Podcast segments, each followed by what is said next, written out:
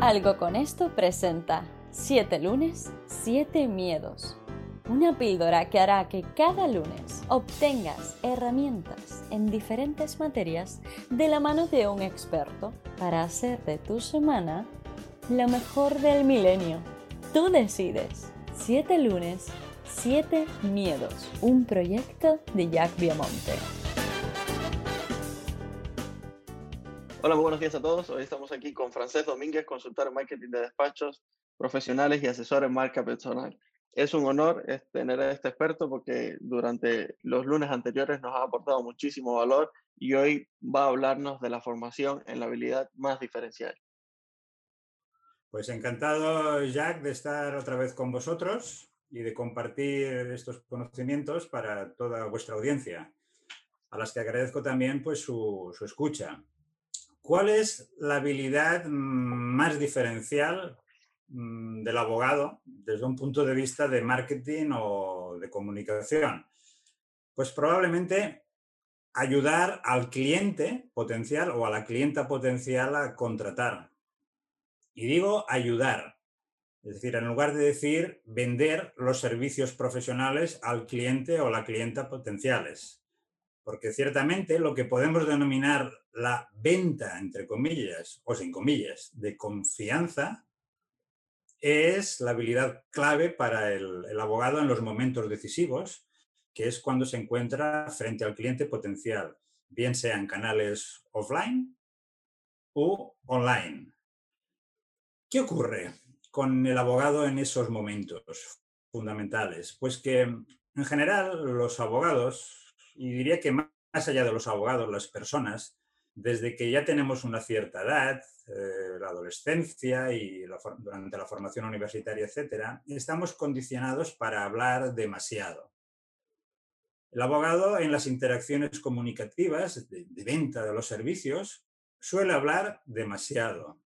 Me atrevería a decir que entre un 70 o un 80% del tiempo el abogado se lo pasa hablando. ¿Por qué? Porque le emociona tanto lo que dice, tiene tanta pasión por la, profesión y por sus servicios, por su ayuda al cliente potencial, que habla demasiado. Entonces, si hablamos demasiado, ocurre que no aprendemos muchas veces lo suficiente, porque el que realmente aprende es el que observa, el que sabe decodificar, traducir los mensajes no verbales y verbales del cliente. En otro lunes pues quien escucha activamente, es decir, quien detecta no solo las necesidades del cliente potencial, sino también sus deseos.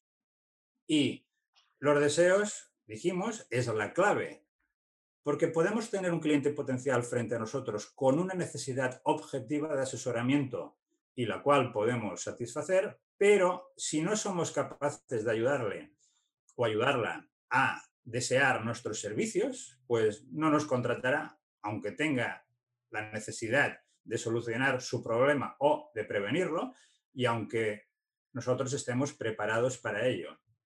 Por lo tanto, en esta venta de confianza, la más pertinente u oportuna para los despachos profesionales y en general de los abogados, pues la capacidad de escucha y de observación, por lo tanto, de hacer preguntas más que de argumentar de entrada, es trascendental. Pongamos un ejemplo. Imaginemos que un cliente potencial nos dice, sus servicios me parecen caros. Entonces, ¿aquí qué tendríamos que hacer nosotros? ¿Replicar? Claro, claro, Jack, tendríamos que preguntar, aunque la tentación, como de alguna manera nos indigna, esta, ¿no? esta frase del cliente potencial, este comentario, pues es ya ir a justificarnos. Cuanto más nos justificamos, más pequeños nos hacemos perceptivamente frente al cliente potencial. Y aparte, cuanto más hablamos, más objeciones pueden surgir por parte del cliente potencial. Por lo tanto, frente incluso a una objeción que en general no hay que intentar rebatir las objeciones, sino que hay que dejarlas pasar, lo que hay que hacer es preguntar desde la comprensión. Señor cliente o señora clienta, ¿me puede comentar, por favor, por qué opina esto? o cuáles son los motivos que le llevan a opinar esto. Por lo tanto, en la venta de confianza es fundamental hablar solo de aquello que nos une a la otra persona. Imaginaos que la otra persona nos dice, miren, después de escucharle, eh, le voy a ser sincero, considero que no son lo suficientemente o que no tienen el suficiente número de abogados.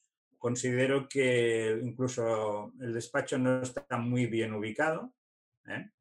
Considero que mm, bueno, que no tienen un conocimiento de marca o una reputación en el mercado lo suficientemente desarrollado, conocida, pero lo que me ha gustado realmente es, su actitud e incluso también lo que percibo de, modernidad en lo que son las aplicaciones tecnológicas en la atención al cliente. Pues, ¿de qué hay que hablar? ¿De lo que nos une o de lo que nos separa? Pues todo aquello que nos separa hay que dejarlo pasar y el punto de unión con ese cliente potencial es lo que nos une. Y de nuevo la tentación es decir, claro, claro, por supuesto, nosotros tenemos una gran actitud y tal, y nosotros hemos invertido mucho en tecnología. ¿Hay que hacer esto? Se puede hacer, pero tampoco es lo adecuado. Lo adecuado es volver a preguntar de nuevo. Más información positiva que nos una más al cliente potencial. Por ejemplo, gracias, señor o señora tal, por su comentario. Por favor, ¿Qué motivos le llevan a pensar esto de nuestro despacho o de nuestros profesionales? Y una vez la persona nos ha dado más información positiva, es entonces, ahora sí, el momento de argumentar, porque ya tenemos unos vínculos de unión con la persona. Estamos hablando desde la positividad con ella.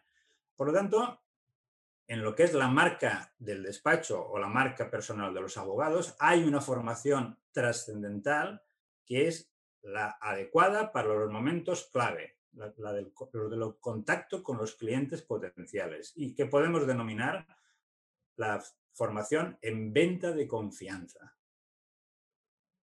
Qué maravilla, Francesc. Bueno, yo me quedo totalmente nubilado escuchándote porque la verdad es como son como mini clases magistrales las que nos das, así que te lo agradezco una vez más tu presencia aquí en, este programa y nada, un fuerte abrazo hasta el próximo lunes. Pues gracias a vosotros, Jack, y un fuerte abrazo.